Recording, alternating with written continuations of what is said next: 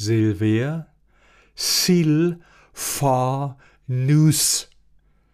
Kommissar Günther musste sich zügeln, nicht allzu viel Nachdruck in seine Stimme zu legen.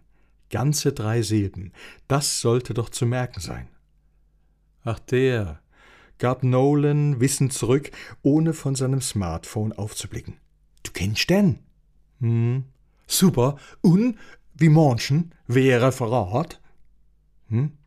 Du musst doch als Referat halten in der Schule. Normal, hab ich auch.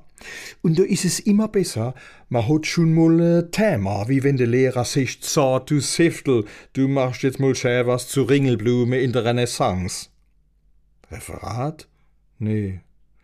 Aber müsst ihr nicht in der Schule als mal irgendeinen Vortrag halten? Ach so, die GFS. Hm.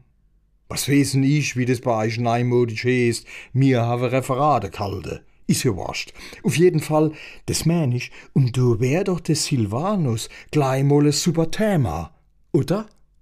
Klar. Aber? Keine Ahnung.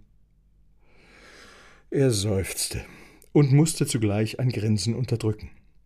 Inga hatte ihn gewarnt. Der Umgang mit ihrem Sohn sei schon eine Weile problematisch. Der nöhlende Nolan, wie sie ihn nannte, sei, vor allem was Schule anging, eine harte Nuss und mit 15 natürlich auch in einem schwierigen Alter. Bis vor wenigen Jahren dagegen geradezu ein Bilderbuchkind. Kommunikativ, anschmiegsam, wissbegierig, kurz ein kleiner Sonnenschein. Kommissar Günther war sich seiner besonderen Aufgabe bewusst.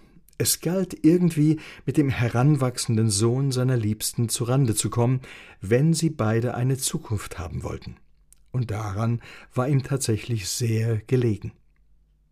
Nolan kannte er jetzt gerade einmal wenige Minuten und bislang nur im ruhenden, genauer im liegenden Aggregatzustand. Inga hatte ihn ins kalte Wasser geworfen, beim Filius geklopft, zeitgleich die Tür geöffnet und ihn hinter sich hergezogen. Der schwere Duft der Lethargie war ihm entgegengeschlagen. Nolan, lass dich bloß nicht stören. Dieses Hinweises hätte es nicht bedurft. Das ist der Günther. Mein. Auf jeden Fall, ich hab dir ja schon von ihm erzählt. Hm. Okay, ihr beiden. Ich lass euch mal ein bisschen allein, dann könnt ihr euch beschnuppern. Sprach's und verschwand. Nolans Zimmer hatte ihm auf Anhieb gefallen. Das alles bestimmende Chaos darin hatte ihn an seine eigene Bleibe erinnert.